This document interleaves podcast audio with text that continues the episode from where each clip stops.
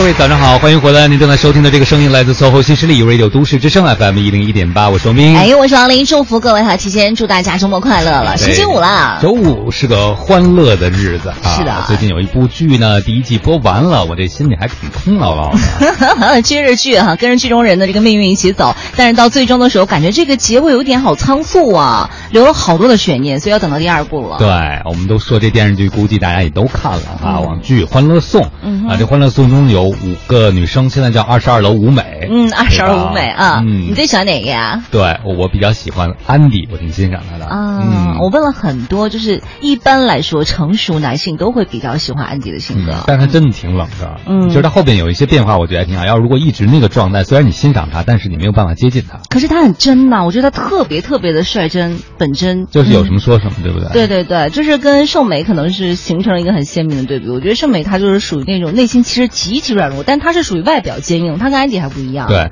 安迪给我一个很深的印象是什么？就是交朋友这件事情。比如说你和别人的朋友关系，你和同事的关系。那安迪呢，在职场上他是一个雷厉风行的人，他如果见到这事儿有问题，他是一定会直说的，他不会留情面对不对？对。跟朋友在一起的时候，比如说那个小青老想抱的，嗯，哎，别抱我，嗯。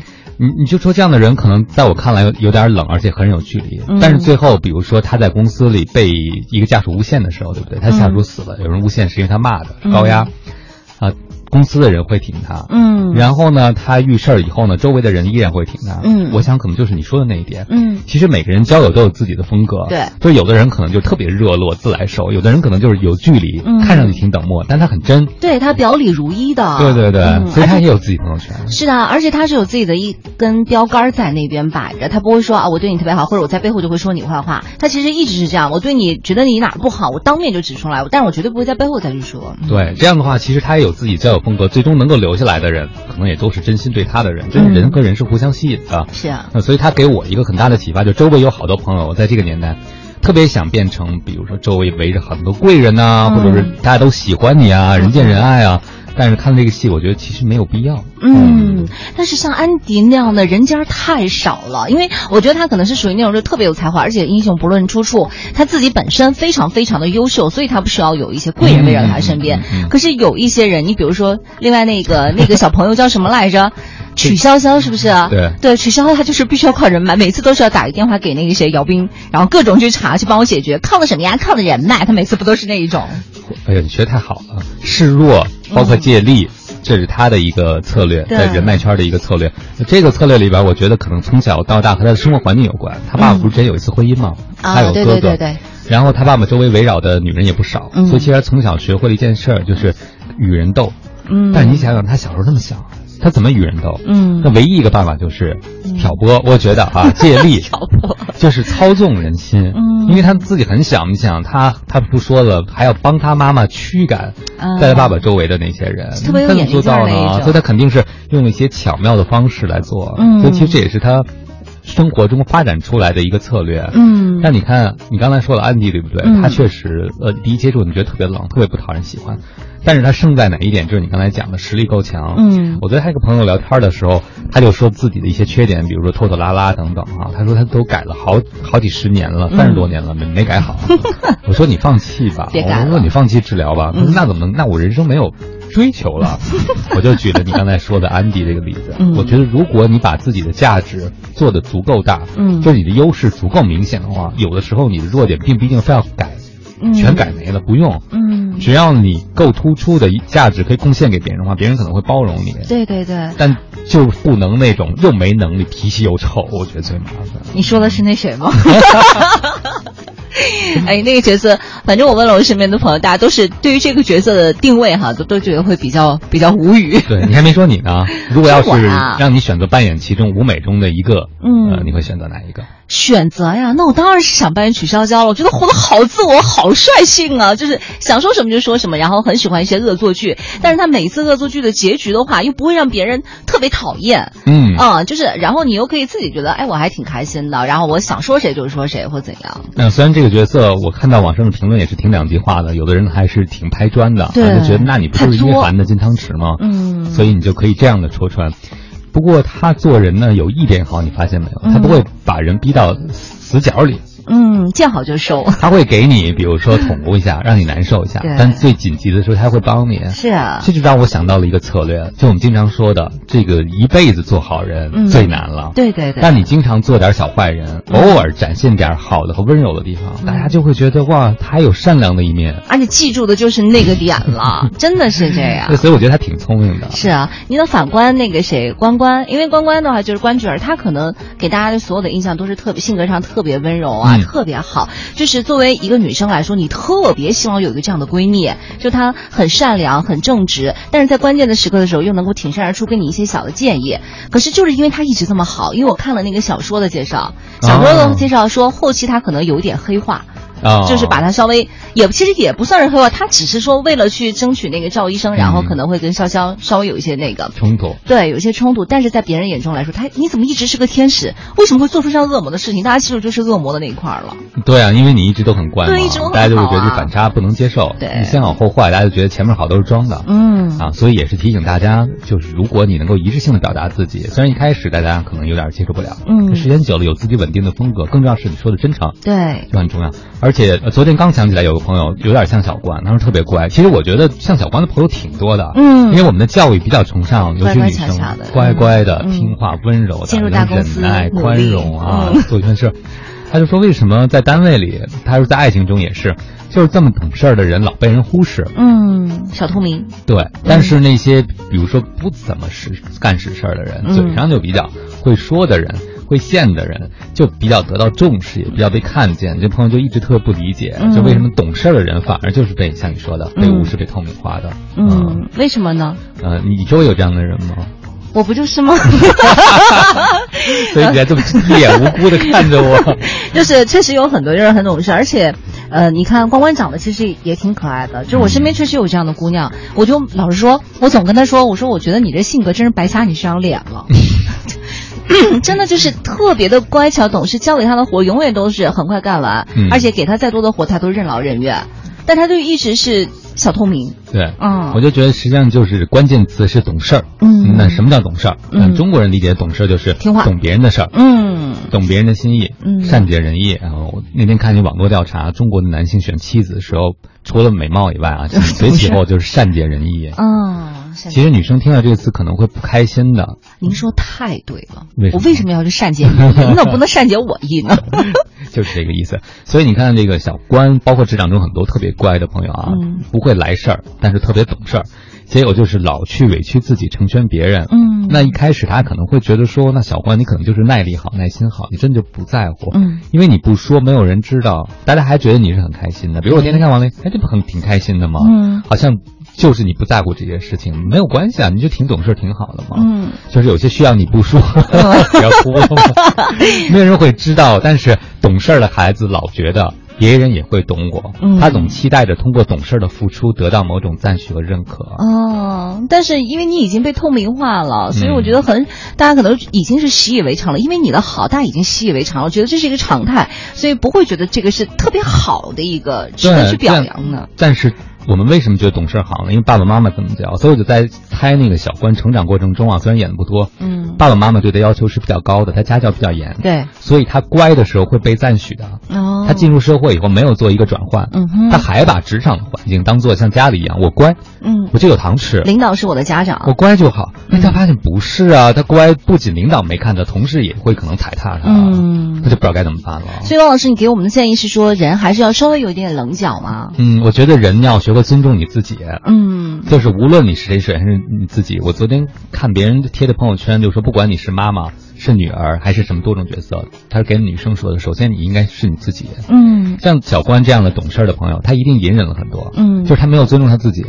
就是他不舒服的时候，不想替别人干，身体比如一感冒还得替人加班，对不对？他完全有理由啊。嗯，就是当你尊重别人、尊重自己的时候，别人也开始学会尊重你。明白了。而且其实像他那心态，我特理解。就是他其实真的生病了，但是他总觉得他去跟领导说的时候，他都会觉得说：“哎呦，我拿生病这事儿去说，他会不会不相信我呀？”就他自己都会觉得那是个假的。嗯。所以你看，他核心的这个潜意识的思维，我觉得是觉得自己不够重要。嗯。所以自己生病也不够重要。嗯。但别人生病请假让他帮忙的时候。他觉得应该对对对，别人的生命比自己的生命更重要。嗯，那结果时间久，大家就觉得对，那这可能就真是这个样子了。明白了，所以得要有点小反抗，从第一次说 no 开始。所以我经常跟别人分享一个观点，我觉得人最笨的事情就是教会别人不珍惜自己。嗯，哎呀，真好。要请假吗？所以要懂事啊，别太懂事，对自己好一点，不然也不能可持续发展啊。是，别别善解人意了，善解我意吧，听从自己的心灵。九点十四分了，我们稍微休息一下，来听李轩《城市的味道》。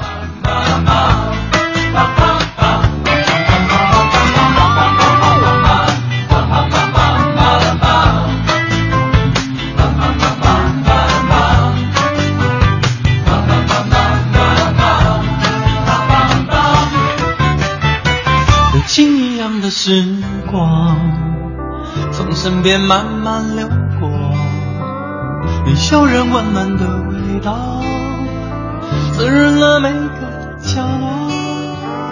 风一样的我，在繁华都市里穿梭，你的微笑洒落每个时刻。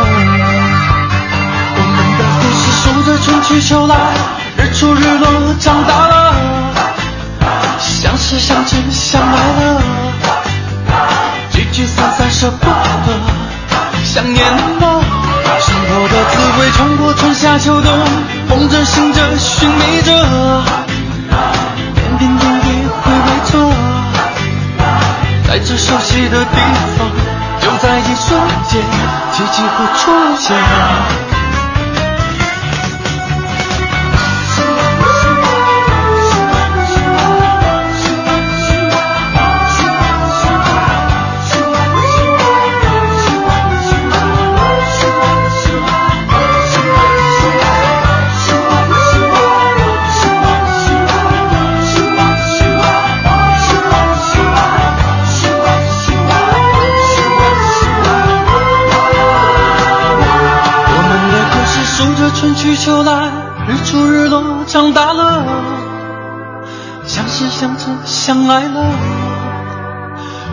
散散舍不得，想念了。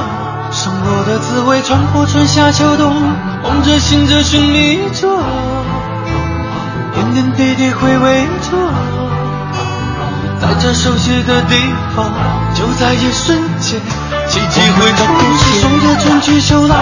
日出日落，长大了，相识相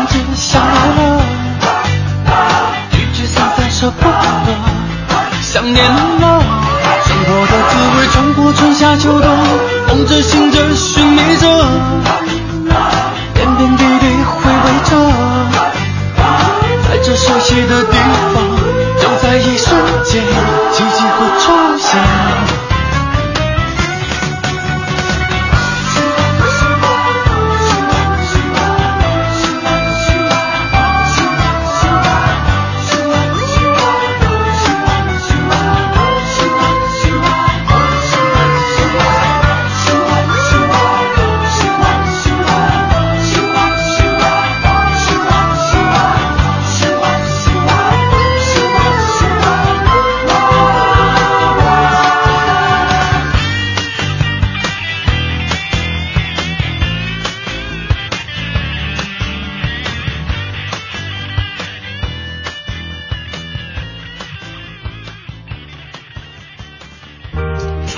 是吴克群，你现在正在收听的是 U Radio 都市之声 FM 一零一点八，生活听我的。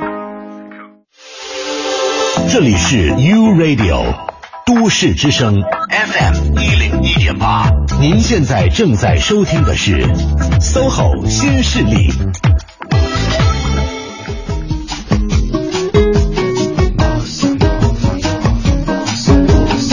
好了，时间走到了九点十八分了。您现在收听到的声音也来自于中央人民广播电台 u Radio 都市之声 FM 一零一点八，每天的九点钟到十一点钟陪伴您的 SOHO 新势力，我是王琳，我是王斌。接下来的时间，我们用热烈的掌声，请出我们今天的嘉宾了。今天的嘉宾呢是我们的艺术家、建筑师郑伟郑老师，郑老师你好。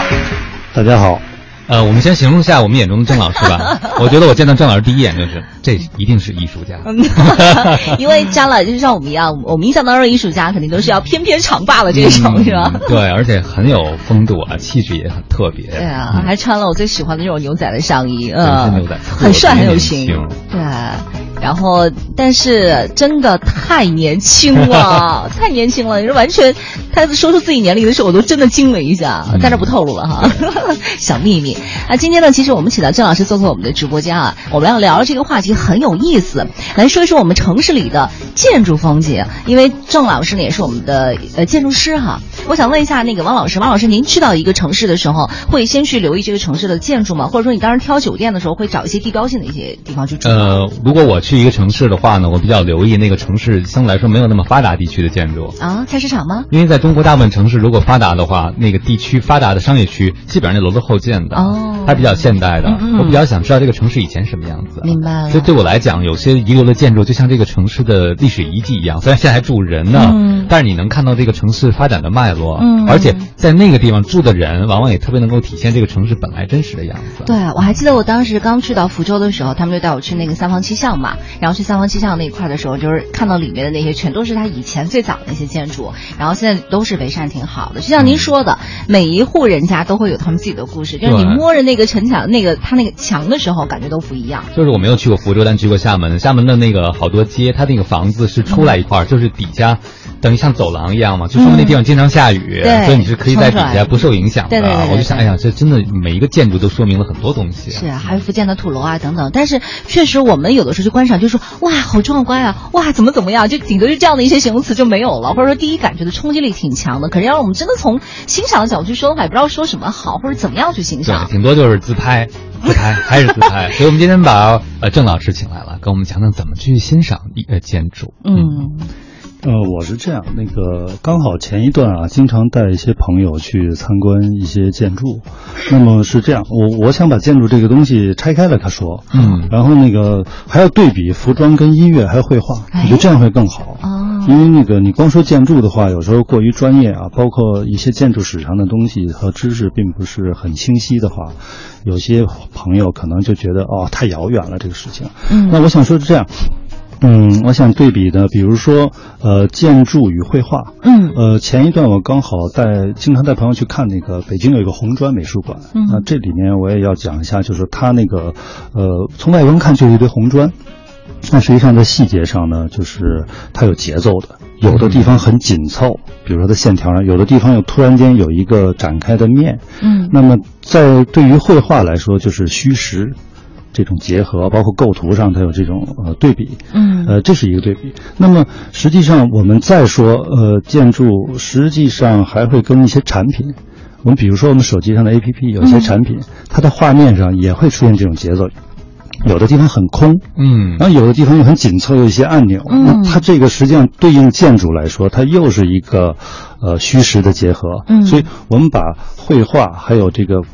画面构图和建筑进行对比之后，我们就发现这两者之间有一个呃那种美学上的这种相通的地方。嗯，这是第一个。嗯，对。那和音乐能怎么？呃，音乐是这样。嗯，我以前那个呃，举例啊，因为我们建筑实际上是一个大型的产品。嗯。那么产品上面就会有窗户，有一些线条，那么点线面。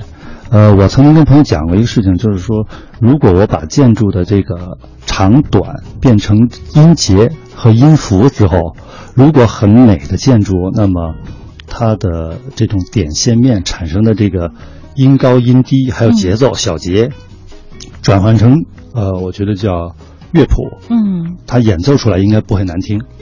就好好。如果说你这个建筑你看着就很很怪异，或者说它对于那个音频或者说这个音乐音符啊，就乐音，嗯，那么它可能就是噪音。如果这个音呃建筑它的很协调，呃，那么它所产生的这个呃，就转换出来的音乐谱就会非常的漂亮。我明白了，就有的建筑我们听着是小夜曲，有的看那其实就是死亡重金那种。对对对对对，所以美的东西可能有些共同点，比如说节奏感和韵律。没错没错，而且那个我们又就就如果是这样，我也希望大家就是经常在街头啊，或者说就观看建筑的时候，把那个呃这种发现的眼光去找出来。嗯，然后我们就去看，哎，为什么这个建筑你会好看？它真的是就是轻重缓急，就跟音乐是一样的。嗯，那么再转过来，我们往下就是说。嗯，像服装也是，服装其实它本身也有一个像几个建筑一样的一个架构。嗯，它首先是呃呃大面积的布料也好，还是这，然后它有细节。嗯，你举个例子啊，就是呃我的一朋友，他当时不了解山本耀司那个这这个服装。嗯，它的细节上就是因为有一个扣子啊。嗯嗯，其中的一个是红色的缝缝线。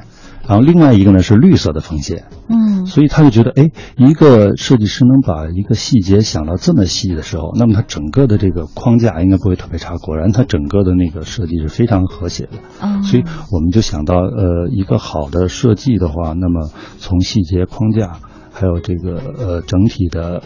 呃，相互之间的呼应，那么建筑、服装、音乐、绘画相通的。嗯，您说到了和谐和美，我就想到了一些不那么感觉我不和谐的建筑，比如说我在苏州出差的时候看到那个秋裤大厦，我在秋裤的裤裆下面站一站，我还觉得挺好看的呀。挺好看吗？我觉得没有像你们说的那么夸张，就之前把它评为什么最丑的几大建筑，对十大建筑之一。还有一个那个去沈阳，应该是在沈阳方圆大厦，它其实就是大铜钱，你知道吗？对 对对。呃，那个方圆大厦，我曾经当年参与过它的设计，是吗？好吧，我们找到本主了。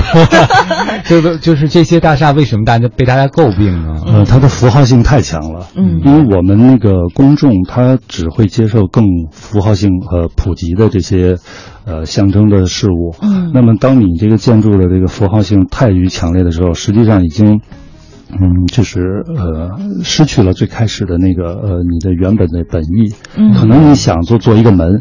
但是我们就根本不会认可你，因为你秋裤就是秋裤，你跟门还有一个距离，所以，但是这个就是在建筑师的那个处理那个线条上应该有有它的技巧性，呃，也可以做的很美。但是我觉得比较遗憾，应该是这个建筑，我觉得还是争议性比较大的。对，而且我之前在呃我在福州的时候，因为我们那个楼也是就盖了很长时间，就因为就在那个闽江的边上嘛，还挺好看的。呃，本来设计图刚出来的时候，我们都觉得哇肯定很棒，后来。出来以后，我们就发现左边一个是手机，右边一个是充电器，有两层楼，让我们觉得哎，好奇怪哦！而且那个手机上面还有那个最早的那种带天线的这样的一个建筑啊，所以就觉得呃，怎么说？就是我觉得很多人可能理解当中都觉得，我觉得好看的建筑是那种比较有对称性的，就它相对来说是比较对称的。可能对于这种不太和谐的东西的话，就没有办法去接受，或者说怎么样去欣赏？我在跟别人去介绍的时候要怎么去说？重要，因为有的时候看到一个建筑，我们可能私下里觉得有点丑。我不敢随便说，因为怕被别人批啊，看不懂怎么办，对不对？嗯，就是这个建筑的美，作为一般人来讲，我们我们有发言权吗？嗯，还是就像有些设计师说的，我的设计你们就是不懂。嗯，我嗯，不太懂和不懂。我是觉得呃，有些我也看不懂，因为那个我们今天嗯有一些呃本质的东西可能在在离去，但是呃，我觉得也很多建筑师也在努力的去呃把它找回来，比如我们。就是国内那个王树建筑师，我觉得他非常好。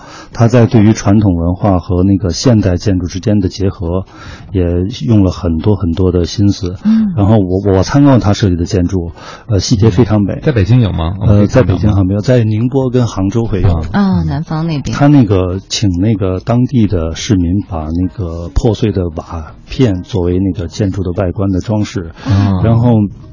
有一种红色，有一种灰色，但是那个他把呃这种不同的颜色像诗意一样的在建筑上重新去回忆这个城市呃过去的信息，嗯，还有这个城市遗迹的这种特色，我觉得蛮好的，而且用的是现代手法，它并没有说去复制，因为我觉得今天复制没有意义。明白。呃，我们需要在定义呃新城市和新中国的一个呃居，就这个叫。居住也好，建筑的概念，我觉得这是一个要将来发展的趋势。就还是要有创新的思维在里头。对对对对。我有一次带一个外国朋友参观的时候，跟他一起出差去了几个城市，他跟我惊讶的说：“哎，你觉得这城市区别在哪里？他就说，他说中国真的很现代啊，但很多城市建筑都长得玻璃钢的那种高大的建筑都是一模一样的，嗯，方方正正的摆在那儿，就是没有那么太多特色。他都说真发达，跟纽约一样，他到哪都跟纽约一样，知道吗？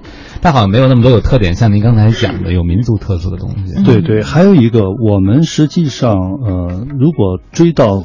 早先的时候，呃，我们都是有源头的。你比如像北京，这是非常特色的一个城市。对，它是从那个《周礼考工记》来的。嗯，当时它那个有一些要求，比如说，呃，在那个建造这个城市的时候，它的那些规则，呃，你比如说它叫，呃，匠人营国，方九里，旁三门，呃，九经九纬，左祖右社，面朝后视。我们整个北京城就是按照这句话来去规划的整个设计，那它就是规矩，它符合我们那个东方还有中国的这种生存的这个环境也好，还有这个呃叫本地语言，嗯，呃，一直我也在跟朋友在讲，就是我们要回归本地语言。这个语言呢，一个就是方言，嗯，还有一个就是饮食，嗯，再有一个由于这些生活呃产生的这种需求，我们对于建筑还有城镇。呃，街道这些所有的引发的一切一切，都回到我们人和人性的一种需求。那么这些都是我们东方人。我们中国人最最适合的。对，哎，我听赵老师这么一说，我都觉得好多建筑都火起来了。就它其实应该是要有灵魂的哈，而且是要有自己本地的符号在里头才行的。好了，九点二十九分，我们来听一首歌曲。既然说到北京了，也把老狼的这首《一个北京人在北京》送给大家。如果有什么问题想要向郑老师提问的话，也可以通过微信跟我们联系，直接在微信的公众账号搜索添加“都市之声”为好友，发送文字留言过来就可以了。的城门灰色城楼，大十二灰色路口，因为一样灰色的楼，门牌号都生了锈。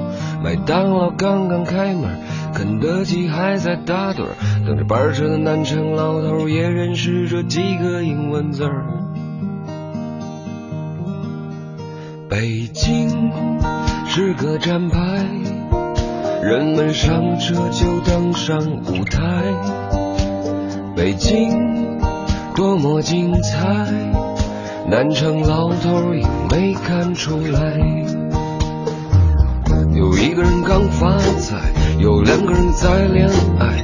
每个早晨醒来都相信今天会被鬼使神差。有一个人刚失业，有两个人刚失恋。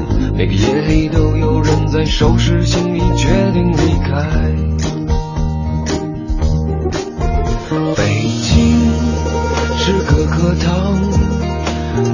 状元就已经幻想。北京是个战场，有人拼得黯然神伤。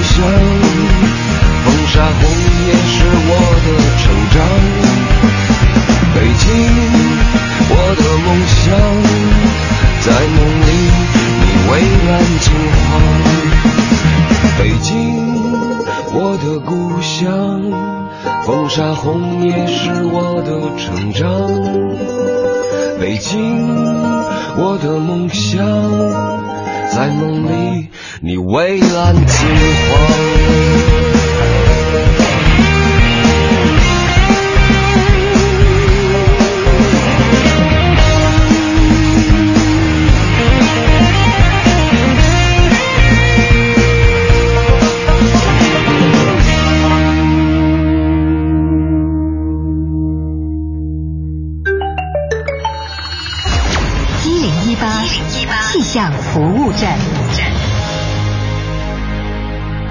你好，欢迎来到一零一八气象服务站，我是中国气象局天气点评师孟然。这一周呢，北京天气舞台真的是特别热闹，像是大风啊、变温、降水，通通都来凑热闹。特别是雨水哈，这一周格外青睐咱们京城。那从最新的预报来看，今天晚间就会有阵雨造访京城。这细数下来呢，这已经是本周的第三轮降水天气了。好的方面呢，是我们告别了困扰大家已久的飞絮，同时已经改善了干燥的空气。不过呢，或多或少会给您的出行带来一定的不便，所以要提醒您了哈。近期天气比较多变，大家外出还是要常备雨具，这晴天遮阳，雨天挡雨。那我们预计北京今天最高气温将会有二十五度，不过伴随着降水呢，气温也会随之下滑。像北京夜间今天最低气温就会降到十四度，而明天白天阵雨依旧。与此同时呢，北京最高气温会仅有二十度。这湿凉的感觉可能就会如影随形了，所以要提醒您，长袖外套一定得穿好。不过呢，毕竟已经立夏了哈，这天气转热是大趋势。我们预计下一周北京最高气温将会在三十度上下，并且前半周呢都会是晴天相伴的。准备好的夏装很快就会派上用场喽。那北京呢，今天是晴转阵雨的，十四到二十五度。再会。繁忙的都市需要音乐。陪伴着十里长街，平凡的生活，听听我的广播，每天有很多颜色。都市之声，生活听我的 FM 一零一点八。这里是 U Radio。都市之声 FM 一零一点八，您现在正在收听的是 SOHO 新势力。好了，时间到了九点三十五分了。您现在收听到的声音来自于中央人民广播电台 u Radio 都市之声 FM 一零一点八，九点到十一点陪伴您的 SOHO 新势力，我是王琳。王斌。呃，现现在呢，跟我们一起坐在直播间的我们的这位嘉宾朋友是我们的艺术家、建筑师郑伟郑老师。郑老师您好。大家好，听众朋友好。嗯，郑老师，哎，王林，要是有朋友或同学来北京了，你会带他们去参观哪些建筑呢？我呀，故宫啊，但是我就说，我每次进去以后，我就说，哎，你们自己看，前面有介绍，然后或者是带他们去看，就是一些地标性的一些建筑了，主要还是去故宫会多一些。嗯，他们会觉得真的来北京了。对，然后还有就是鸟巢啊、水立方啊等等，这样又又稍微就是最近这这些年，然后比较现代的，比较也是有有有标志性的一些东西，然后会看，他们会觉得哇，好壮观啊，然后我也说，对呀，好好看啊。没了，就是这样。就所以，我我很我很困惑的一点就是想向郑老师请教一下，我该怎么样去跟我的同学去去介绍，或者有一些外地的朋友来到北京的话，我说，哎，这就是我们北京的建筑，或者怎样，需要做很多功课吗？呃，如果你要想呃打动他也好，或者说讲的很清晰的话，是需要做很多功课。很多功课。呃，应该是。呃，看历史，两个历史，一个是这个建筑的本身的历史，比如它怎么开始的，它呃它怎么中间呃进行呃制建建筑的，到最后怎么运行，包括呃运行之后你在里面的体验是什么，这是它的一个历史。嗯，啊，还有一个就是看这个设计师的历史。嗯，那这个我觉得很重要，因为那个他设计师在这个时间这个年龄他设计了这个建筑，那么。这个设计，这个设计师为什么会发展到今天会做出这样的？那你可以从他的，呃，从那个小时候一直到上学，一直到工作等等等等，包括他的时代背景都可以那个去研究。嗯，所以那个我我是想定义一个建筑的话，应该是用 x y 轴这种，因为我是理工科，就是那个 x y 轴来定义，一个轴就时间轴，它呃这个建筑的我们今天时代的背景。比如说像鸟巢，我们当时是在二零零八奥运会的时候，对，那时候我们需要一个面对世界的一个新形象，嗯，那么也就是说，这个时候我们可能需要一个很有张力或者很有冲击力的一个一个建筑的形象来出现，作为我们的主会场。那么这个是时间的定义。如果换到二十年前，可能我们一个是，呃，不管是经济实力还是当时的那个呃环境条件各方面，包括那个观点、和观念的那个时候，可能都不具备。那么所以这个前后的时间观，呃，时间的这个差别，对这建筑也是很有影响的。如果再过三十年，可能我们又会出现什么建筑，我们也难以想象，因为我们材料技术又进步了，嗯，我们整体的那个审美的又提高了一步，嗯，呃。第二呢，我们再看那个建筑师，嗯，就就外手，外轴是建筑师，他的那个呃，在某一点，你比如说，我们呃，这这我们再说到一个绘画，像毕加索早期他是那个写实的这种绘画，到后期他走上抽象了，是完全两个不同的方向。那么设计那个鸟巢的建筑师，他在早期也是受到现代主义影响，嗯，但是后期开始往那个结构主义啊，或者说更多的突破的时候，那么可能就有这个机会让他来尝试一个崭新的一个观点，或者说一个新的技术，所以这是就叫。各种的原因造成了这个各种的结果，所以我们会出现哦这样的一个建筑。那么你这样分析之后，基本上会比较呃完整的能够告诉。这个你的朋友他是怎么诞生出来的？我觉得这个，呃，前后一二三应该是基本能说清楚。然后再往下呢，还有第三点，就我我我经常会跟朋友讲，叫延伸阅读。嗯，就是我们把这个他的出生讲完了，后边我们就讲他的美学啊，它的曲线怎么回事，它的颜色。因为你比如举例，像鸟巢那个红色，嗯，据说当时就是定义我们的中国红，嗯，然后用了很多的方法，还有这个实验，最后这个颜色红非常漂亮，尤其晚上亮灯的时候，那个红很正。所以，那这些细节就可以再再作为那种呃趣味的那种，因为前面那个两个历史有点枯燥嘛，你总归要再添加一些那个有趣的东西。这样的话，我觉得，呃，相对来说比较完整。但这是我只是个人的一个方法。呃，其实解读，呃，建筑就跟阅读书似的，每个人都有一个角度。对。那么就是看哪些东西，比如说有的朋友他可能。看到了某一个另外一个角度，我们再可以一起大家共同学习去研究，我觉得这就是一个发现和那个学习的过程，蛮好的。嗯，一个时间轴，然后还有设计师轴，然后再加上一些比较延展性的这样趣味性的东西。那我跟我朋友介绍完，有朋友说了，那你晚上再来带我去看一下，我要看看那个晚上打着灯以后是啥样的。所以就得再过去一次了。哎，真的建筑可能在白天和晚上的光彩也是不一样的。我觉得有的时候路过一个建筑，白天路过没什么印象，晚上路过的时候，他突然发现，哎，我没见过这栋楼，这种感觉。有有有，当然有了。嗯。呃，我作为建筑设计师，我们也特别好奇，比如郑老师，像您在北京，比如您比较欣赏的地标性建筑有什么呢？对呀，给我们推荐一下。呃，在北京啊，呃，现在我想到的还是故宫吧。故宫。因为那个它，嗯，就是规矩。嗯，就是我们的那个古古建筑，当然是作为古建筑代表。嗯，然后那个现代建筑，嗯，比较遗憾，我暂时没有想。那这奖项暂时空白，没关系。对对对对，你还是给未来留有空间。对对对。但比如说您说到故宫了，像那种传统建筑，我们很多中国人讲叫接地气儿，是吧？但可能现在人口确实很多，然后用地也非常有限，就向高层发展啊。我不知道从这个建筑的角度来讲，有没有办法能让中国过去人居的那种接地气的感觉和这个都市人的生活，比如越来越高，有什么一些结合方式吗？嗯，这个可能比较难。我们现在面临的是日益增长的这个呃需求，包括人口的增长。嗯，然后再有一个就是我们的地是有限的。嗯，呃，现在可能这是一个普遍的，就是全世界的问题，大家都在研究。但是我们的目标都是为了就是生活的更美好。嗯，所以我是觉得，嗯。嗯，在这种情况下呢，嗯，首先我们先是，呃，做一个环保主义者，先把身边的弄得更干净一些，或者说更更那个绿色一些。嗯，然后有一些大问题，我们目前确实是很难，这个是全球的课题。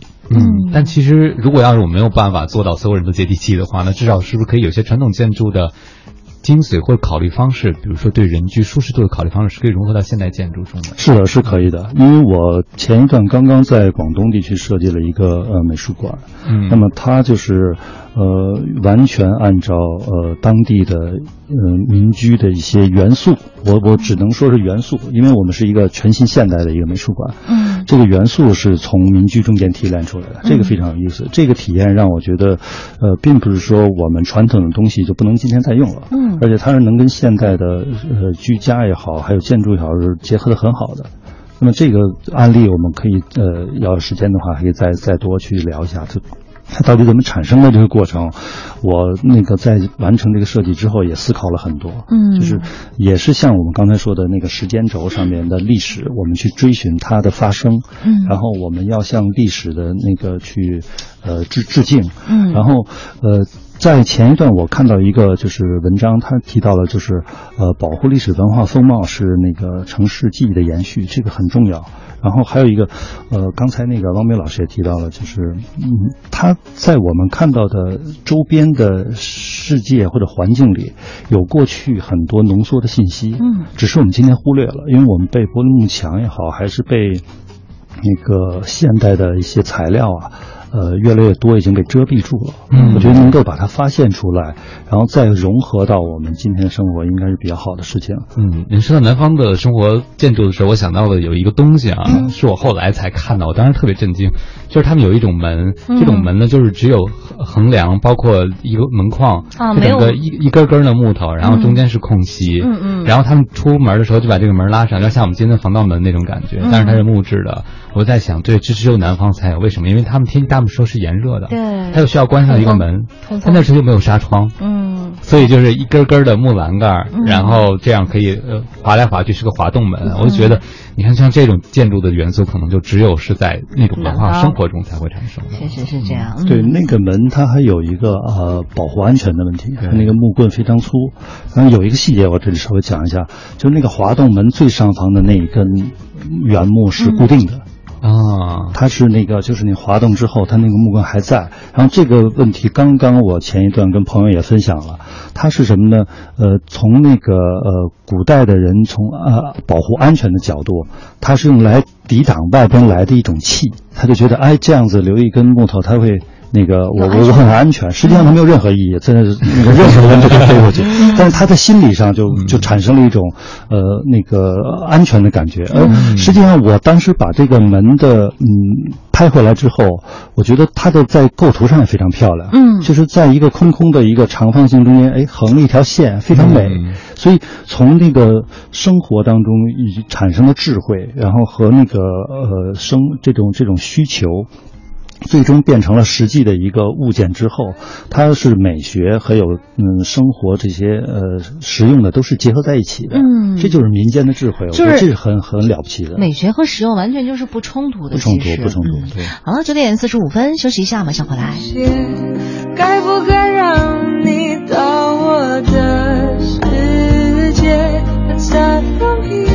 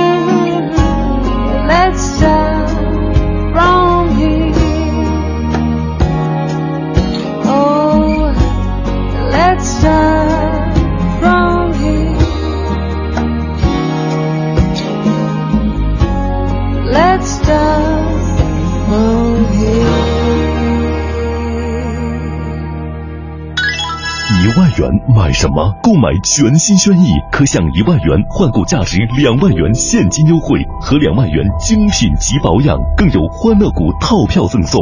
详询东风日产北京区专营店。都市之声，生活听我的 FM 一零一点八。这里是 U Radio 都市之声您现在正在收听的是 SOHO 新势力。好了，时间到了九点四十八分了。您现在收听到的声音来自于中央人民广播电台 u Radio 都市之声 FM 一零一点八，每天九点到十一点陪伴您的 SOHO 新势力，我是王琳，我是王斌。此刻跟我们一起坐在直播间的嘉宾朋友是我们的艺术家、建筑师郑伟老师，郑老师您好。大家好。啊，欢迎郑伟老师。其实那个应该在王林在你老家有一些很有特点的建筑吧，徽派的。徽派建筑的话，其实，在我们家那边很少，然后但是在徽州啊，还有就是黄山啊，就宏村那边的话，可能会比较多一些。对，因为我记得前几年曾经有一些热点的新闻，就是说有的人会整体买下一个建筑，就徽派建筑，然后挪到另外一个地方，听说过吗？啊，挪到哪去？挪到另外一个城市去吗？对，就是把那个建筑拆解了，然后在另外一个地方组装，是不是？对对，这个听到过。嗯，呃，徽派建筑我觉得挺好的，这也是我比较喜。喜欢的，因为它里面有故事。嗯，你比如像那个徽派建筑，它一层一层台阶那样的叫马头墙嘛。嗯，它那个来自于什么呢？就是当年的徽商，他离开家之后啊，家里剩下的人都是老人、小孩、父母什么的，等于就是没有青壮年。那么一旦出现了火灾的时候，他就说我烧我们家。我这马头墙不会烧到别人家，所以这是一种很很很有那种呃内涵的一种一种感觉，就是哎，反正我们家出问题了，我不会影响到你，因为家里没有就来不及去那个。据说马头墙这个来历是这样的，但是今天它变成了一个符号，一层一层非常漂亮，嗯，非常美。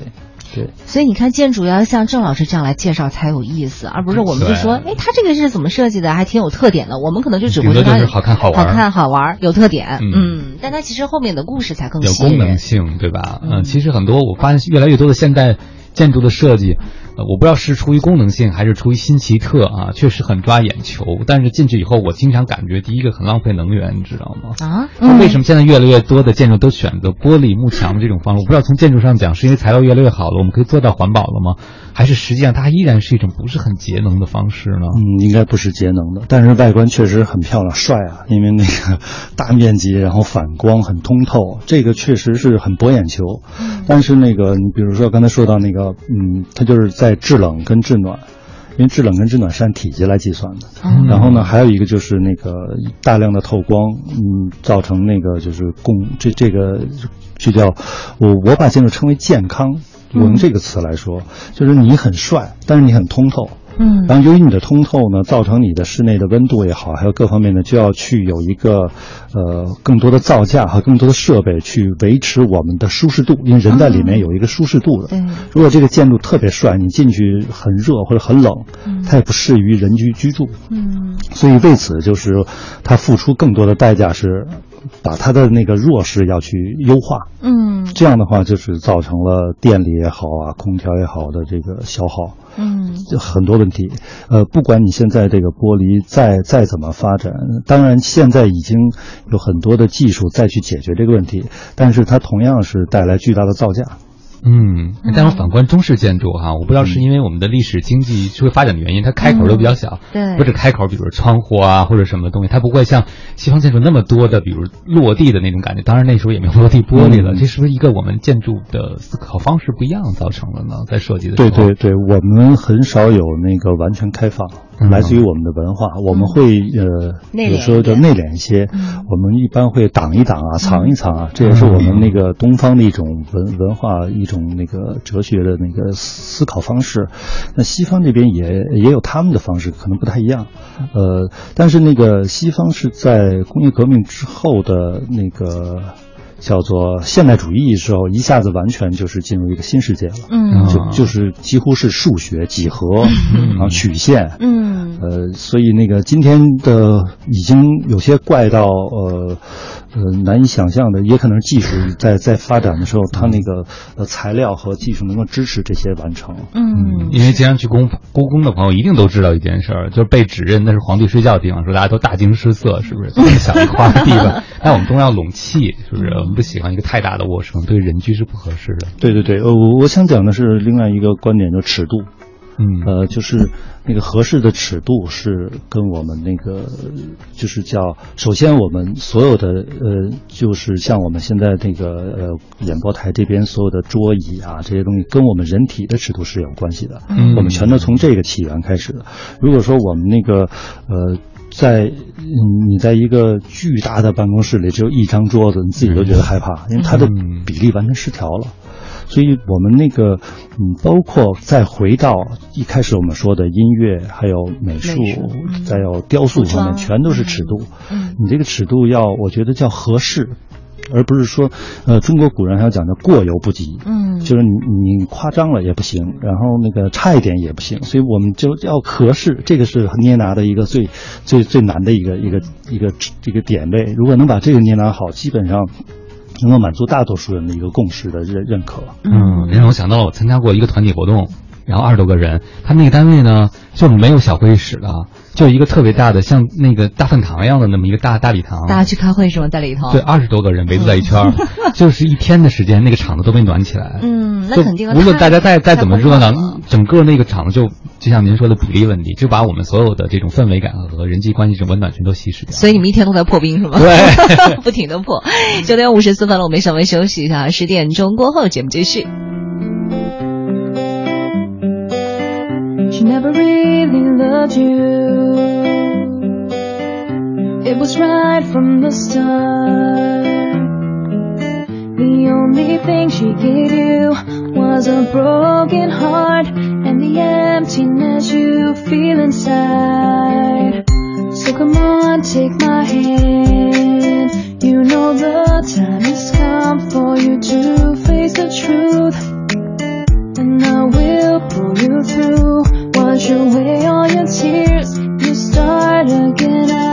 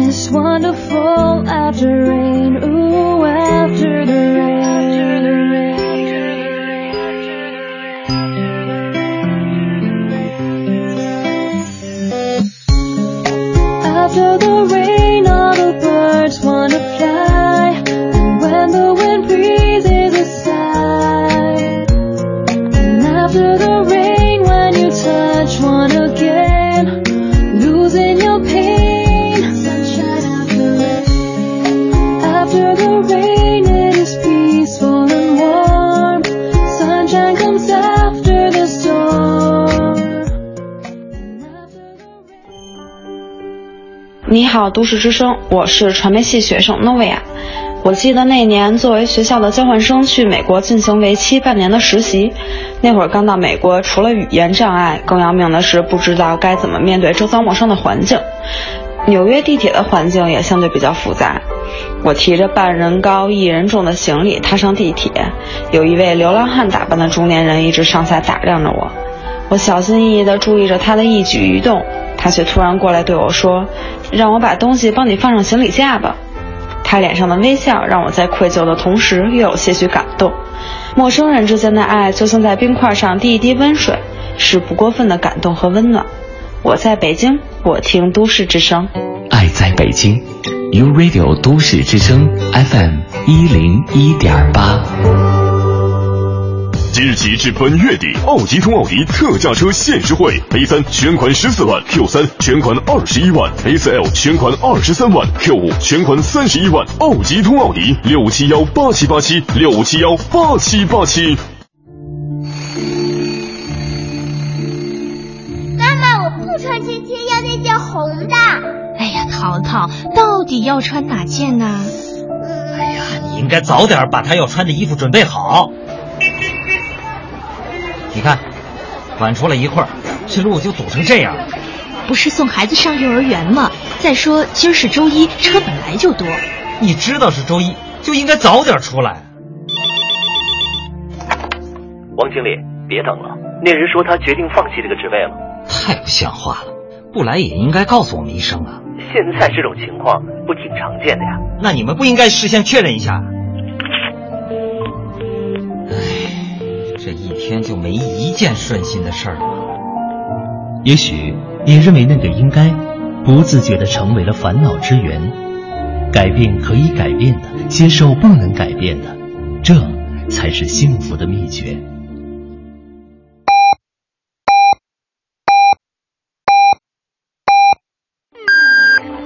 现在是北京时间上午十点，我是录音师陈双，每天我都会泡几杯茶。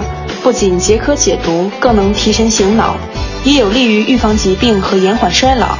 长期的坚持让我看起来就比同龄人更滋润。和你分享，愿我们都能将健康放在第一位。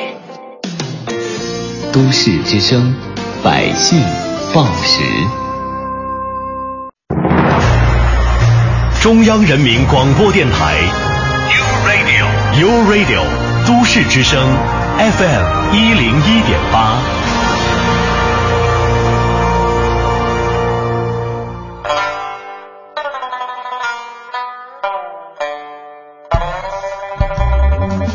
繁忙的都市需要音乐陪伴着十里长街，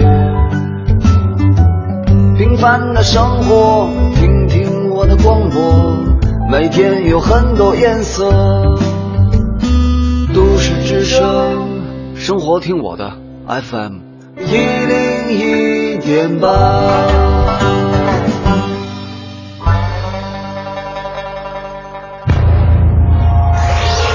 一零一八都市大头条。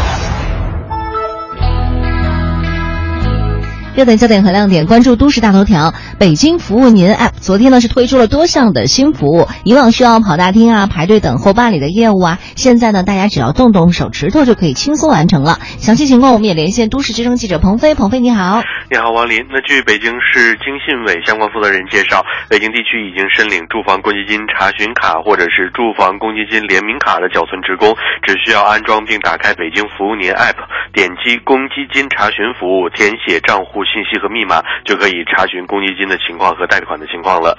那除此之外呢？北京服务您还上线了交通违章罚款缴缴纳服务，车主可以直接在线完成交通违法罚款的查询和缴纳，整个过程最快只需要十秒钟，全程零手续费。那据了解呢，这项服务数据是由北京。呃，北京市公安局公安交通管理局直接提供，车主可以大可以放心使用。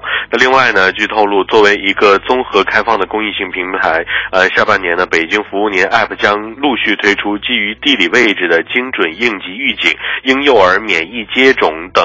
更多场景化的便民服务。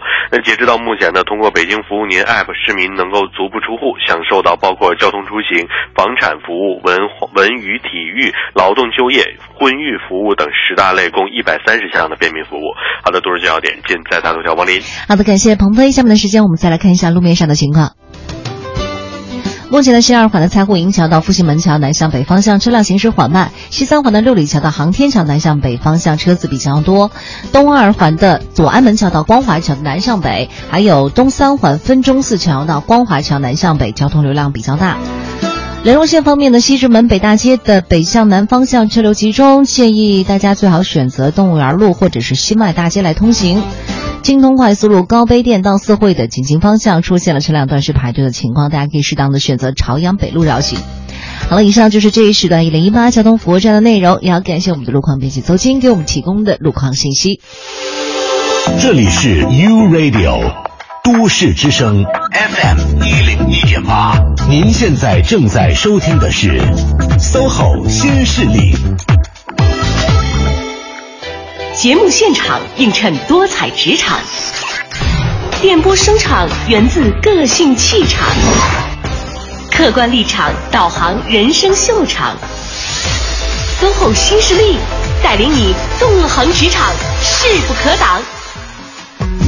各位好，欢迎回来！您正在收听的这个声音来自 SOHO 新势力 Radio 都市之声 FM 一零一点八，我说明。哎，我是王林。此刻陪伴我们坐在直播间的嘉宾朋友依然是我们的艺术家、建筑师郑伟郑老师。郑老师您好，大家好，听众朋友好。嗯，欢迎郑老师。哎，郑老师，我们特别想问您一个这个基于您专业的问题啊，就是您在设计的时候，您最在乎的因素是什么？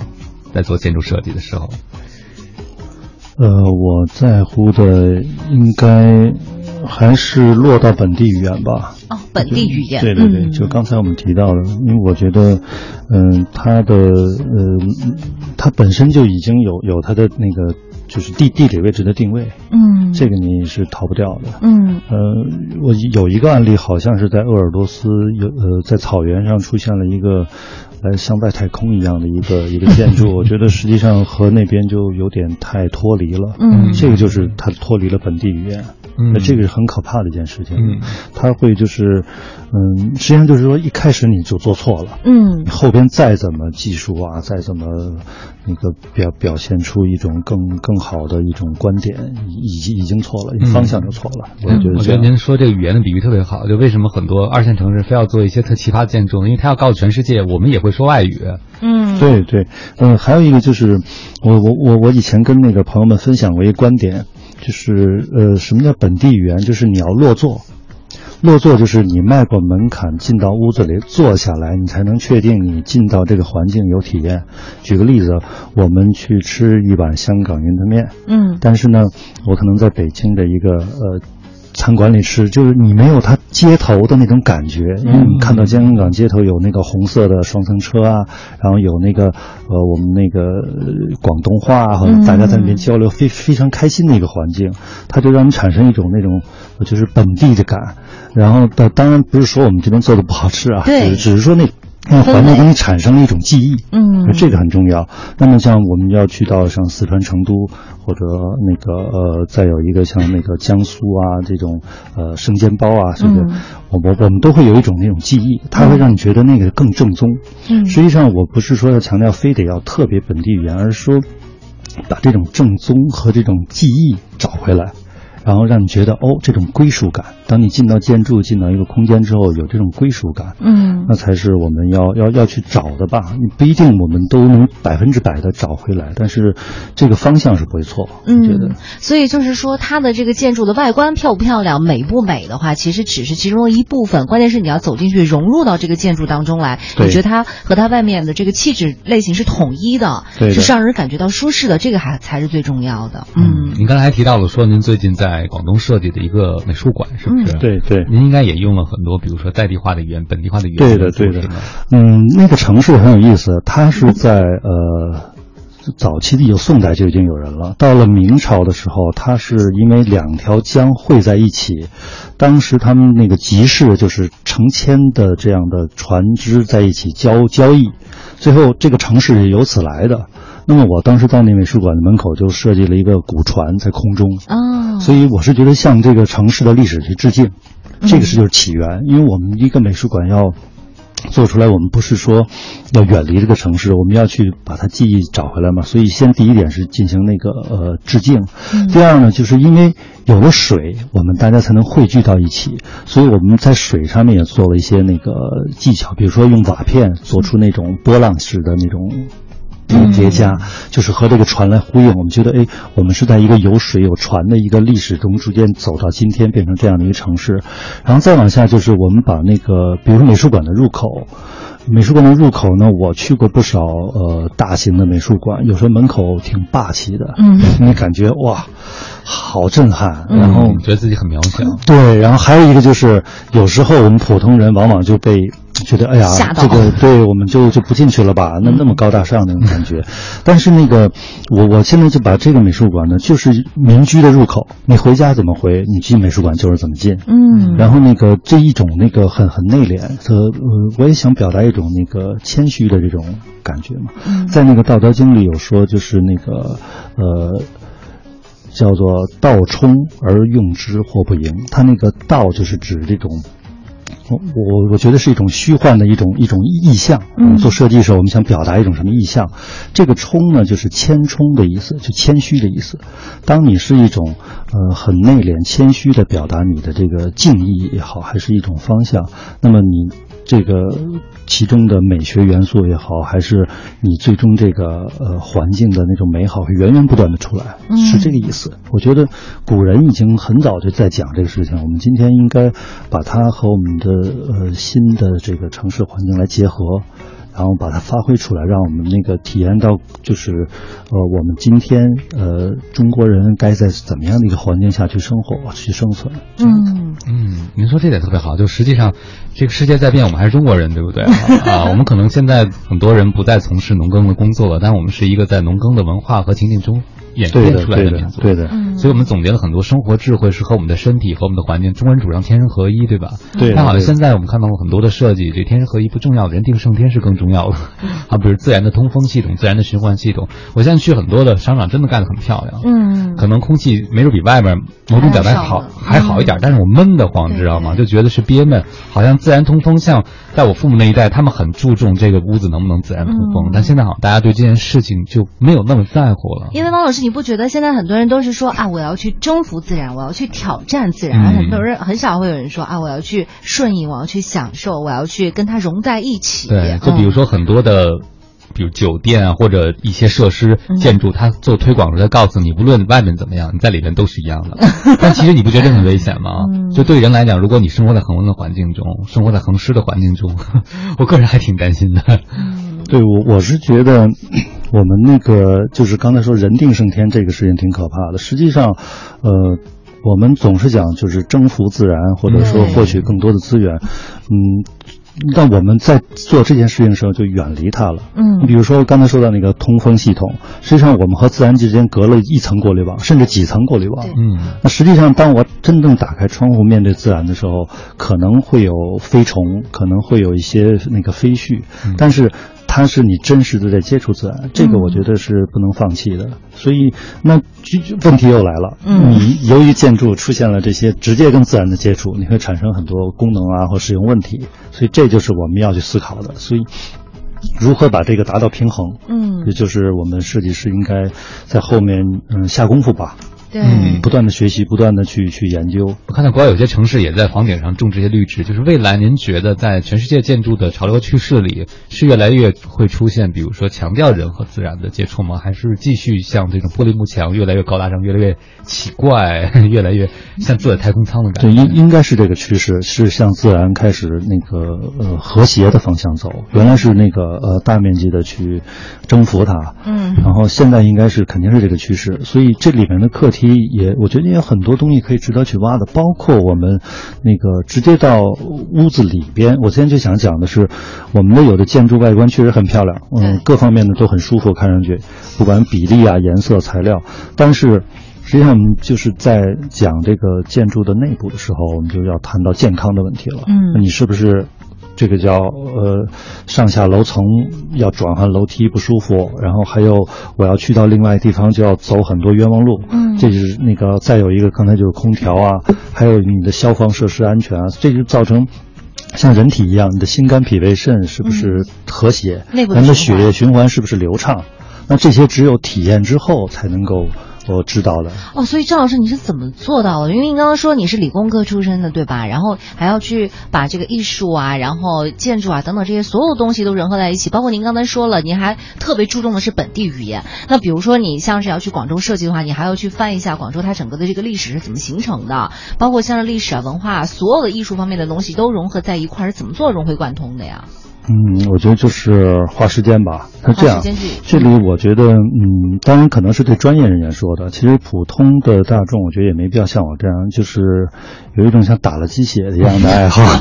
你的吃喝啊、行走啊，都是在无时不刻的在吸收。嗯，你比如说我要去那个呃一些地方，比如餐厅吃饭，嗯，我那个上不上厕所我都要去看一眼。因为我要观察他是怎么去解决这一块的问题，包括灯光。然后呢，有的时候去逛商场，别人是看衣服，我是趴在地上看看看那个地面。趴地上看地面。对对，趴地上看地面一些细节啊，包包括那个，就等于是顺道把那个工作和这个结合。但是，这个确实是要一直保持这个激情，也还要是呃一一种个人的一种属于是追追求也好，还是一种喜好，然后习惯成自然。最后就变成他这个东西，就是你觉得做这件事情也是一件有趣的事情。嗯，那我觉得普通大众要做的是什么呢？不是说也像我这样，就是无时不刻在吸收。我是觉得我们现在很多人是忽略了身边的一些美好的东西。我我我以前在跟那个朋友分享，就是就从身边的杯子来说，我就能讲出一个。漫长的一个历史，然后一个巨大的分支，它中间的美在哪里？然后，但是我们谁都是拿过来就喝水，然后放下，它从你眼前经过，然后又又错过，等于你并没有发现它的美。如果我们大众能够在身边不断发现美好，那我觉得至少我们的生活会会增添很多美好的这种元素。所以我们的悲剧在您看来都是喜剧。对对，没错没错，我们要化悲剧为喜剧。好了，十点一刻了，我们也稍微休息一下，马上回来。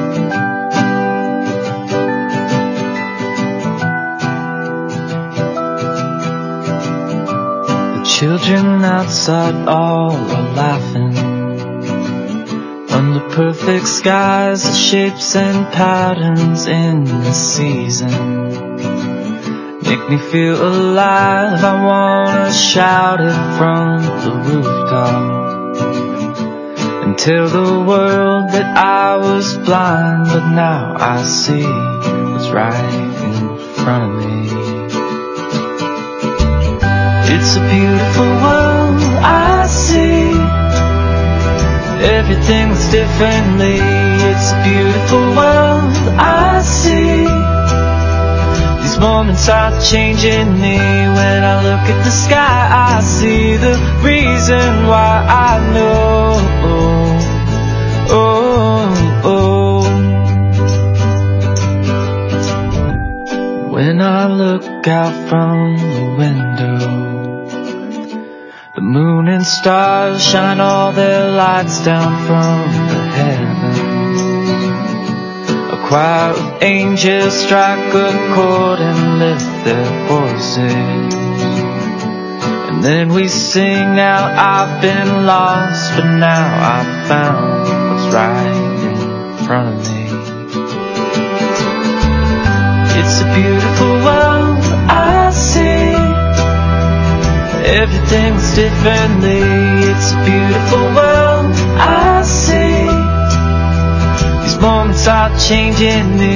When I look at the sky, I see the reason why I know.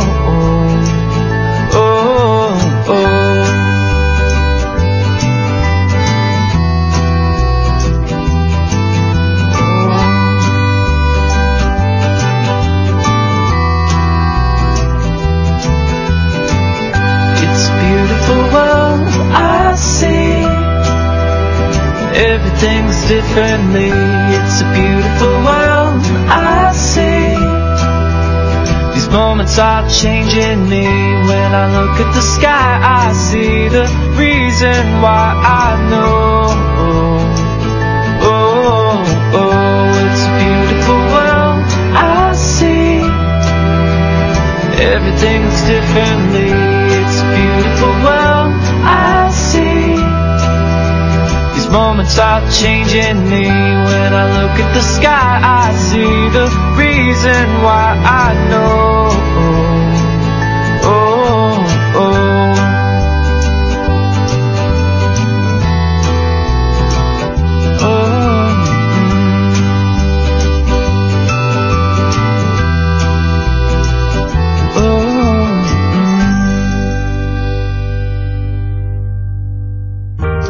生活在北京就听都市之声，锁定 FM 一零一点八，生活听我的。大家好，我是伍佰。这里是 U Radio 都市之声 FM 一零一点八，您现在正在收听的是 SOHO 新势力。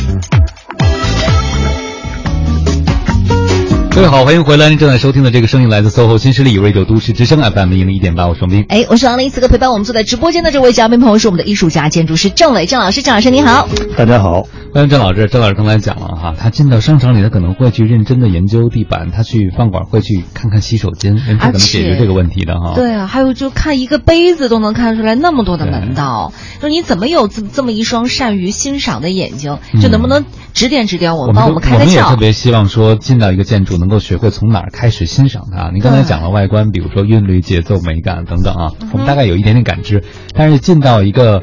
建筑物的里边，我们应该从哪些地方来观察这个建筑物呢？您一般都是从哪儿开始呢？嗯嗯，其实也没有固定的一个方法，因为那个一到到了室内部分，就风格就更多了，嗯，因为它就会涉及到各种的文化的背后的支持了。嗯、呃，那你像那个呃，在呃西欧式建筑啊、中式建筑啊，它内部都不一样。然后我还是觉得就是呃。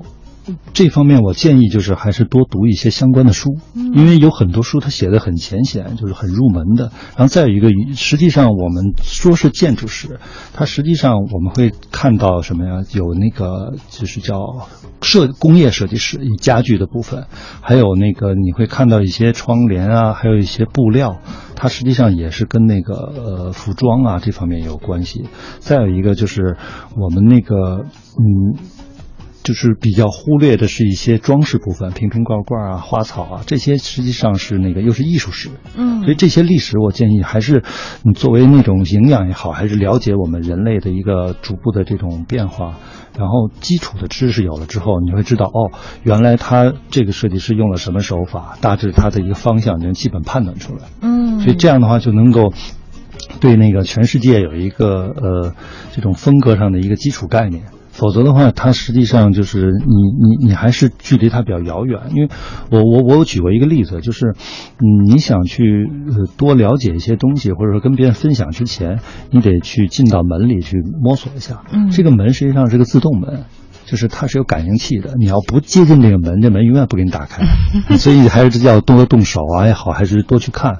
你像电影也是一个很好的一个方式。嗯，我们从电影中间能看到一些。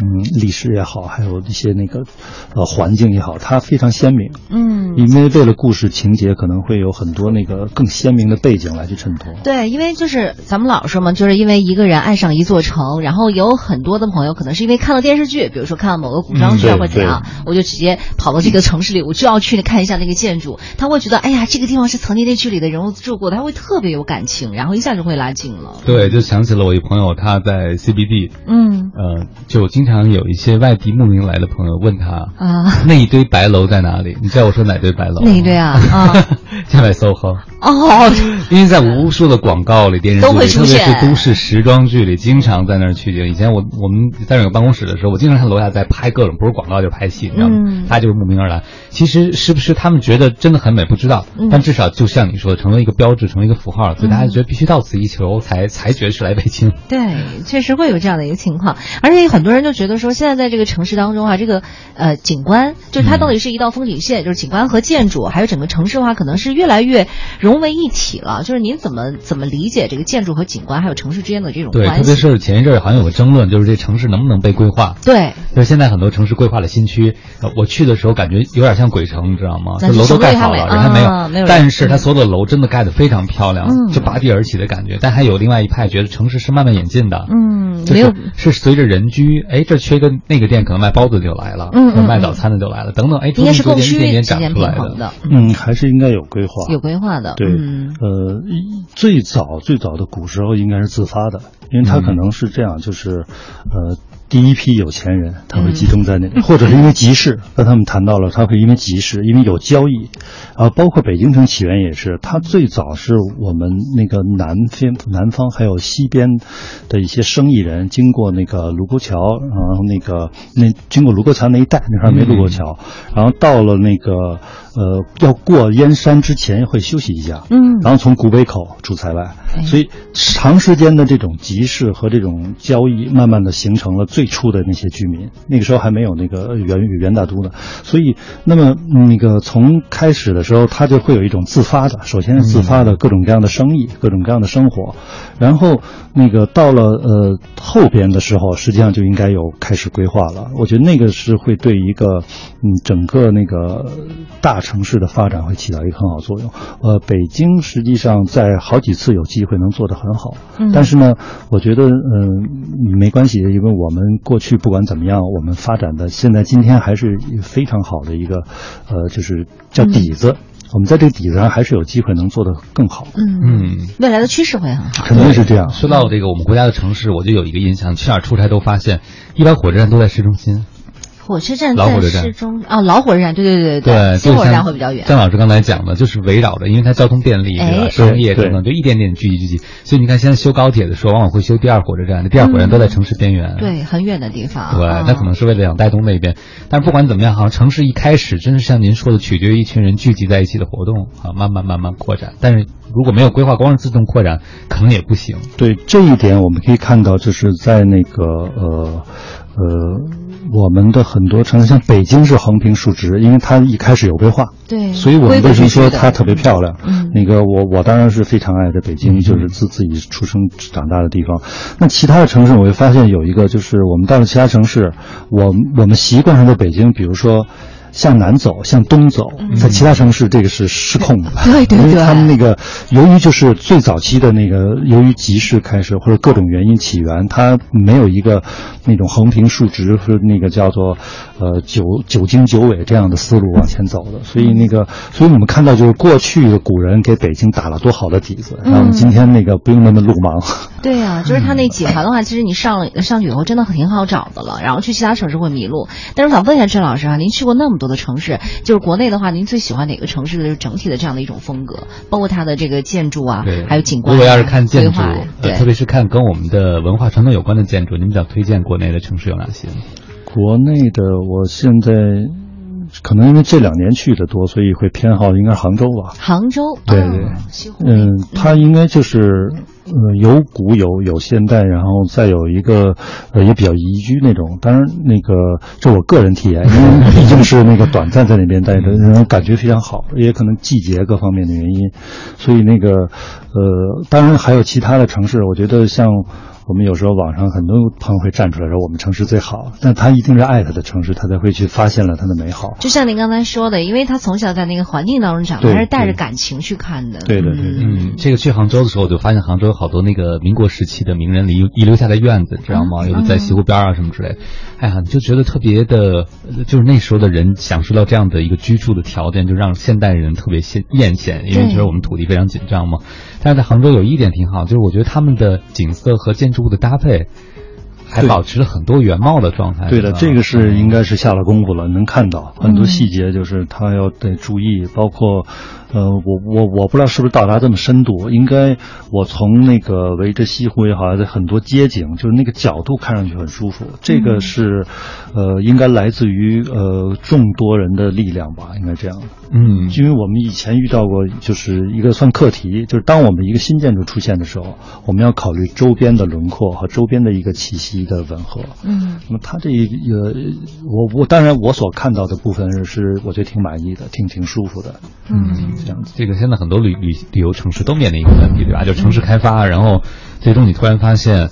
原来再往远一看，全是大写字楼，你知道吗？哎呦，其实你刚才我不是说到福州的那个三坊七巷吗？嗯，我其实真的很喜欢，就一开始去的三坊七巷，然后但是我前两年回去的时候，发现在里面开了一家星巴克，就就是那个感觉很很很奇怪。虽然说它它那个也是尽量的去融合它整体的这个风格了，嗯、可是就是你看到那个绿色的那个头在那个里头出现的时候，你还是会觉得怪怪的。嗯，就是一个商业文化进入了你的传统文化的那个领域，有个对撞的。对，我我。想起若干年前不有一个特别大的争论吗？嗯、就是在故宫里边的啊 咖啡馆。嗯，对对对，就是反正整体来说，我心里面还是会有一点点抗拒，小抗拒。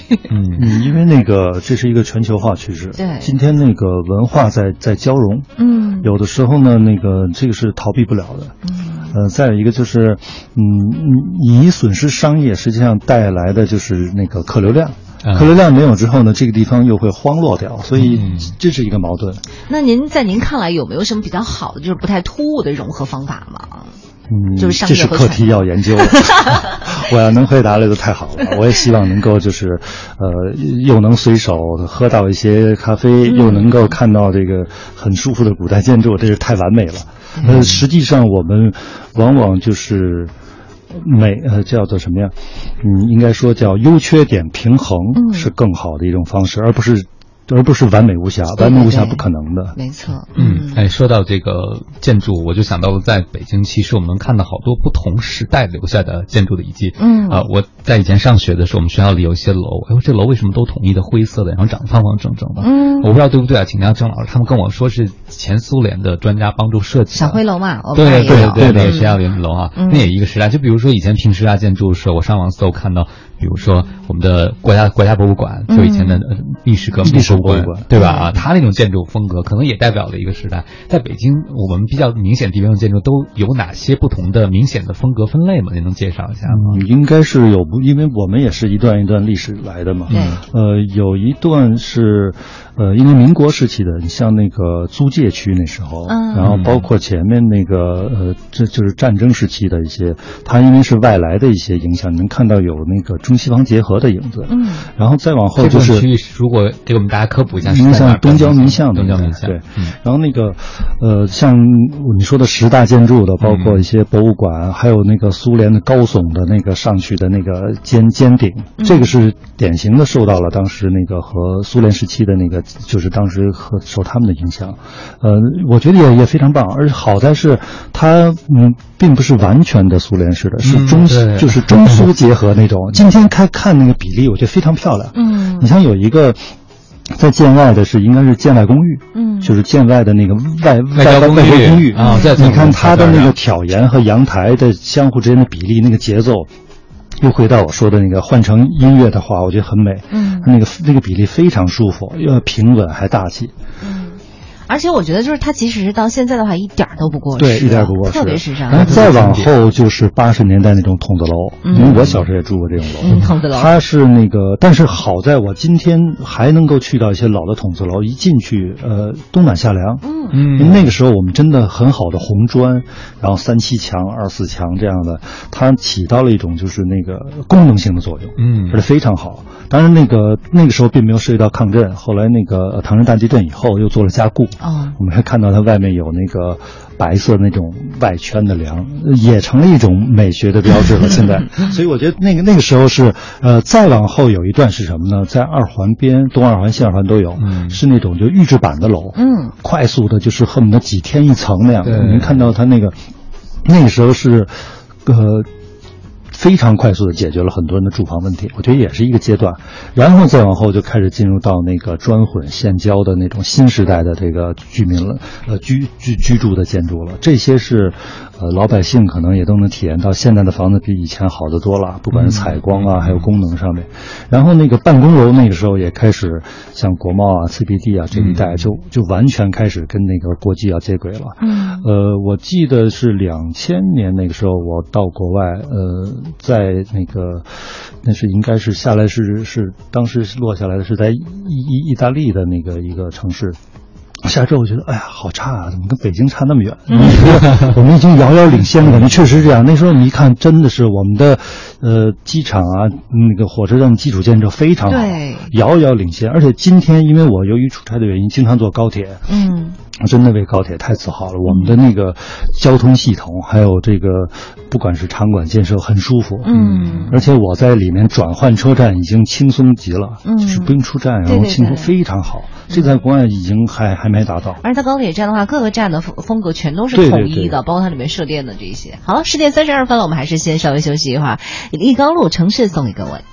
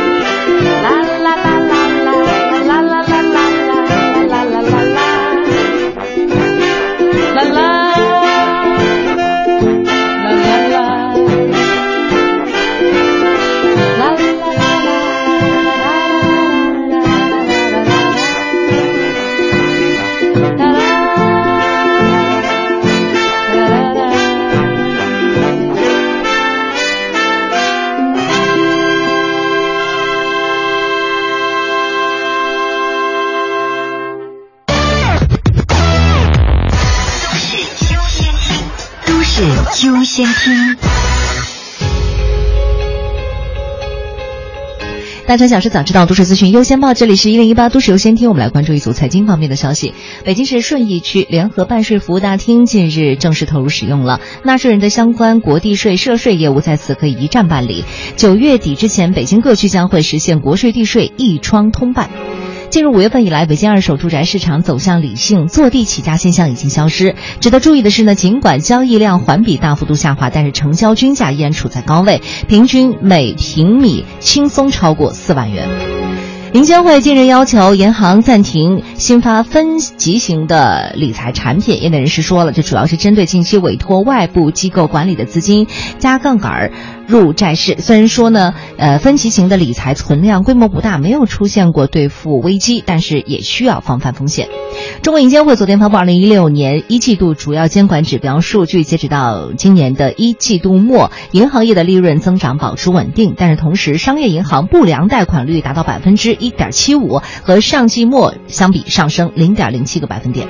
世界黄金协会昨天发布的今年第一季度黄金需求趋势报告显示，本季度全球黄金需求量达到一千二百九十吨，同比上涨百分之二十一。这个季度的需求规模呢，也是有史以来的第二高峰。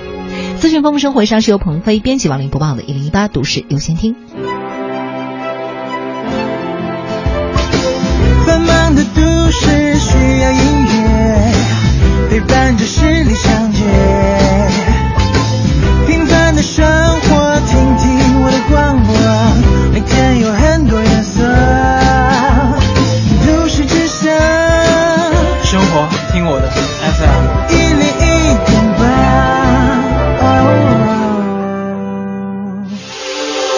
里是 U Radio 都市之声 FM 一零一点八，您现在正在收听的是 SOHO 新势力。各位好，欢迎回来。您正在收听的这个声音来自 SOHO 新势力 Radio 都市之声 FM 一零一点八，我是王斌，我是王林。此刻跟我们坐在直播间的这位嘉宾朋友依然是我们的艺术家、建筑师郑伟郑老师。郑老师您好，大家好，听众朋友们好。今天我们聊聊说怎么一起去欣赏建筑、看看建筑。哎，我觉得北京真的是日新月异啊！嗯经常会发现，哎，哪出现一个建筑你从来都没有见过，你有没有发现过？就是你突然没有看见几天路过一个地方，你再路过的时候，一个建筑就拔地而起了。当然有了，而且有的时候是让我觉得匪夷所思的。比如说，刚才我给你们在在在听歌的时候，给你们普及了那那个楼，然后会让我觉得好奇怪。就是有些东西它是有点颠覆我们的传统认识的，比如说它没有窗户呀，或是没有阳台呀，或者是说这个颜色太太奇怪了，就是它的搭配。嗯，就很有违和感。对啊，太太有违和感了，所以我也不知道当时的这个设计师是出于一个什么样的考虑。嗯，真的，这个眼球经济的时代，是不是很多设计的理念现在是让大家看到、关注到，哪怕是被骂，那它也出名了，是吗？嗯，我很担心这个成为一种趋势，这个很可怕，因为那个它博眼球呢，我觉得是这样，就是它不能够存留下来。嗯，我觉得什么叫经典，就是经过时间的验证，它能够留下来的东西是经典。那么你可以第一次博我眼球，但第二次你不会打动我。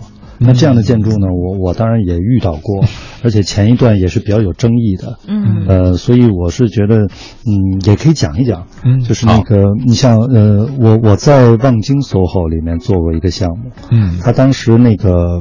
嗯，我的客户租到了一千八百平米，嗯，实际上脚能踩到的面积是一千一百平米，嗯，这一千一百平米里还有一些走道是你你你你无法使用的，等于就是使用率非常低。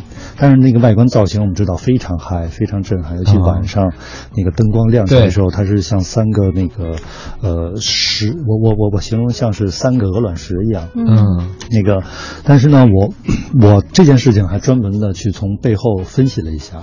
因为扎哈是一个来自于呃那个中东地区的，它有一个呃那个当地的文化的那种背景，嗯、他们的那个特点呢是呃几何图案非常多，嗯、非常美。我我我我我先说它的几何图案非常美，然后它这个几何图案大量的复制，非常漂亮。然后呢，那个他们的崛起呢，又来自于石油的一些资源之后呢，实际上我我觉得啊，刚才我们说到在鄂尔多斯草原上出现了外太空这样的那个建筑，但是我觉得在沙漠地区出现这样建筑非常漂亮，对对对。因为它符合一种就是天方奇谭那个天方夜谭啊，对对对，飞机好像应该降落在那种。但是我们在望京地区的一片那个住宅区也好，还是环境，突然间，呃，一个空旷地带冒出三个，我觉得，呃，第一次真的把我那个觉觉得拨到我眼前，我觉得这真的很漂亮。我我首先确实要赞美那个外观的流线很流畅，但第二次我经过的时候，我我我就没怎么再看了，因为它那个就是吸引力已经让我失去掉了。嗯，然后那个第三次可能我我都甚至就是站在楼下跟别人聊天，我都不会抬头看了。嗯，这个体验让我觉得，哎，为什么这么一个令人震撼的一个庞然大物，在后边反而让我失去了兴趣？嗯，所以我是觉得，就是他当然那个设计师也也也是本世纪被定为那个伟伟大的设计师，实际上我觉得有他的局限性，因为他并没有说像我说那种本地语言。嗯，呃，举两个案例，他当时在英国和那个呃他。在呃，他的那个海对对他来说的海外国家设计的两次的大型的那个场馆，嗯，都被当地居民以以百分之九十九的投票给否定掉了。嗯、所以我也觉得，那么这个就也属于像我刚才说那种，呃，本地人没有接受你，嗯，那么造成你就会用各种的技术、各种的妥协来去完成。实际上，我觉得可能一开始方向就有问题。嗯，那最终第一个案例好像是伦敦那个，呃，是成功了，但是在另外一个国家的那个就是惨败，最后两年的那个设计全都归零，哦、被当地政府就直接说停掉了，那对他打击非常大。我觉得这也是。造成他最后那个呃那个去世的一个原因之一，所以我觉得，那么嗯，当然我们在这边评论是实际上从那个呃呃我们本地语言，就是从我个人这种本地语言的角度来讨论。我当然我们从其他角度也会有很多对他的赞美也好，评论也好。这都是一个学习的过程，因为我们要吸收更多的，呃，智慧来去完成我们的方向的正确。你刚才讲到一个细节，就是一千八百平米，但实际脚踩能够使用是一千一百平米，我们都都挺好奇的哈。作为局外人，那七百平米到哪去了？是什么？呃，因为曲线、柱子，再有一个它的那个呃。那个功功功能部分，像电梯啊、空调部分，这一部分它要维持整个那个建筑系统，会占到的面积很大。嗯，然后有些曲线你看似是能够用到，它在两个柱子交叉之后，那个几个平米几乎就是，呃，只能是被来观看，就跟就跟就跟屋子里多了个雕塑一样，因为巨大的柱子就直直冲上天去了。没有实用性的一些东西，嗯，对，这是一个实用，呃，这是这是一部分原因，其中还有一些原因呢，属于在那个技术上，就是造成了二次呃施工或者二次装修的巨大浪费。嗯，很多东西要被重新破坏掉，重新再去建造。哦，其实，在一开始我们就可以就可以更更合理的为后期在服务。这就是我刚才说的那个，就是内部是否循环，通通畅血液是不是呃流畅，的心脏跳动是不是够够够足。所以建筑也跟女人一样，要由内而外的美。十点四十六分，休息一下，马上回来。专属品牌，晒开梦幻裙摆，为你挥洒全世界的色彩。不管上天下海，都有你在，不怕任何失败和时间比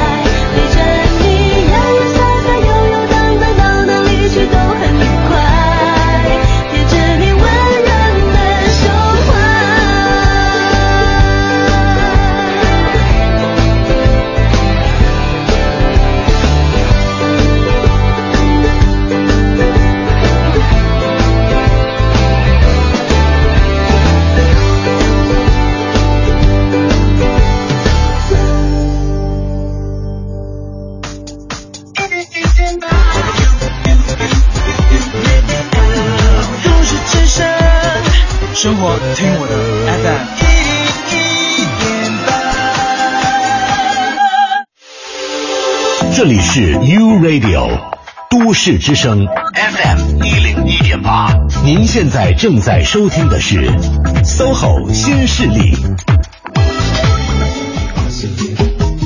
时间到了十点五十分了，您现在收听到的声音来自于中央人民广播电台 u Radio 都市之声 FM 一零一点八，九点到十一点陪伴您的 SOHO 新势力，我是王琳，我是王斌。这个跟我们坐在直播间的嘉宾朋友依然是我们的艺术家、建筑师郑伟郑老师，郑老师您好，大家好。时间过得好快啊！对啊，呃，那个我们节目结束之前呢，天气也快热了，我觉得我特想知道为什么好多中国的民居哈、房子进去。就特凉快，夏天，因为它是平房吗？对，它是怎么做到的？平房，然后再有墙体也厚一些，嗯，还有就是，嗯，它的那个通风系统也比较好。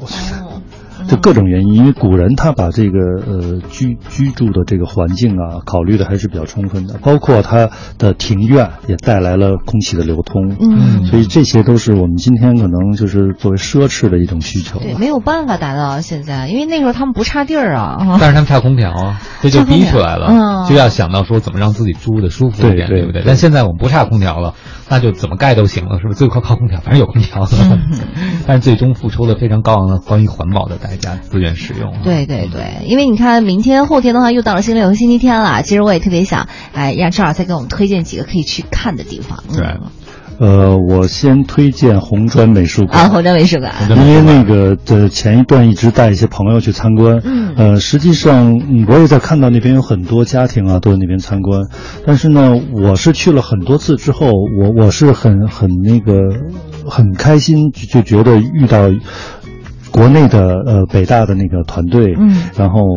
嗯，用了很长一年的时间精心设计，嗯，然后那个投资方又经过了很大的努力，把这个完整的呈现出一种，呃，新中国，然后现代的又有园林的这一种环境，嗯，也非常好。然后，嗯，但我在里边看到一些参观者呢，首先是。不停的拍照，因为他感觉到美了。嗯，但是呢，那个，嗯，匆匆而过之后呢，我总觉得里边有什么东西是能够呃挖掘出来，被我们呃发现的。嗯，然后而且能够成为一种方法，把它灌就是复制到别的呃，不管是建筑，甚至是呃餐饮什么的，能够发现呃身边的美好。然后我我我有一次就是在里边，把一些细节进行了整理。呃，我突然发现他的呃建筑也好，园林也好，之后很多细节是息息相关的。嗯。而且那个串在一起之后，那个呃真的是能感，就是你能够感觉到后边那个设计师的用心。嗯。然后再有些那个细节呢，又能够体验到就是他如何从那个古代的园林也好，还是民居也好，转换。转换成了一种现代的语言，然后再次复制给我们一个崭新的这种面貌，所以哎，这个就非常有意思了。它就变成了一个，怎么说呢？一个一个一个案例。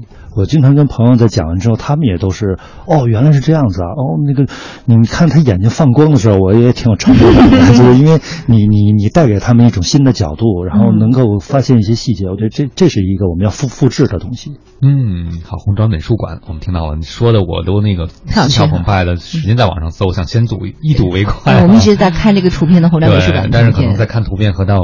亲身实地去体验还是很不一样的。嗯，就像这样说，你得要融入进去，你走到内部得要去感受。对对对，然后那个里边呢，就是呃，很多人是会只看轮廓，嗯，就这个轮廓它很重要，它是一个形形式嘛，嗯，然后那个细节呢，其实往往就被被忽略。那么，呃。